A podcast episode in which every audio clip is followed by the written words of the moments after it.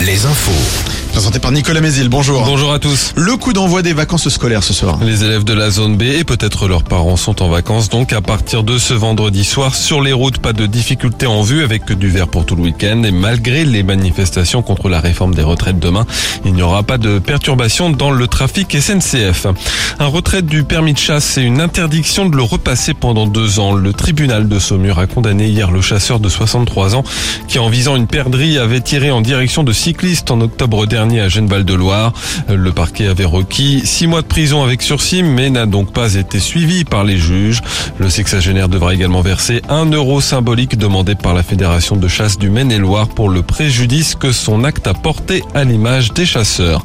Les salariés des galeries Lafayette de La Roche-sur-Yon appelés à débrayer mardi face à la situation de l'entreprise. Les syndicats ont déposé un droit d'alerte pour la situation financière du groupe, propriétaire de plusieurs magasins des galeries Lafayette et qui possédait déjà Camailleux liquidé en septembre dernier et Gosport en redressement judiciaire.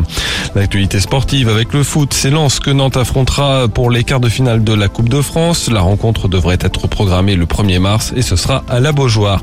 En Ligue 1, Nice-Ajaccio ce soir pour lancer la 23e journée. Dimanche, Nantes accueille Lorient et Angers reçoit Auxerre, un match entre les deux derniers du classement. En national, ce soir, Le Mans se déplace sur la pelouse du Red Star. Cholet reçoit Bourg-en-Bresse. Et d'ailleurs, avant le coup d'envoi de ce match, une minute de silence sera respectée en hommage aux victimes du séisme en Turquie et en Syrie. Les joueurs choletais porteront également un brassard noir. En basket, on joue en Pro B ce vendredi. Angers se déplace à Saint-Chamond.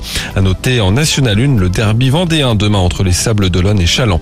Enfin la météo, plutôt ensoleillée sur la Vendée, mais plus grise sur euh, le Maine-et-Loire et la Sarthe, avec peut-être quelques rayons de soleil quand même cet après-midi.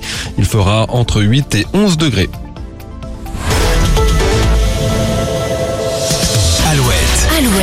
Le 6-10, le 6-10 de Nico et Julie. Jeudi prochain, c'est l'événement dans le Finistère.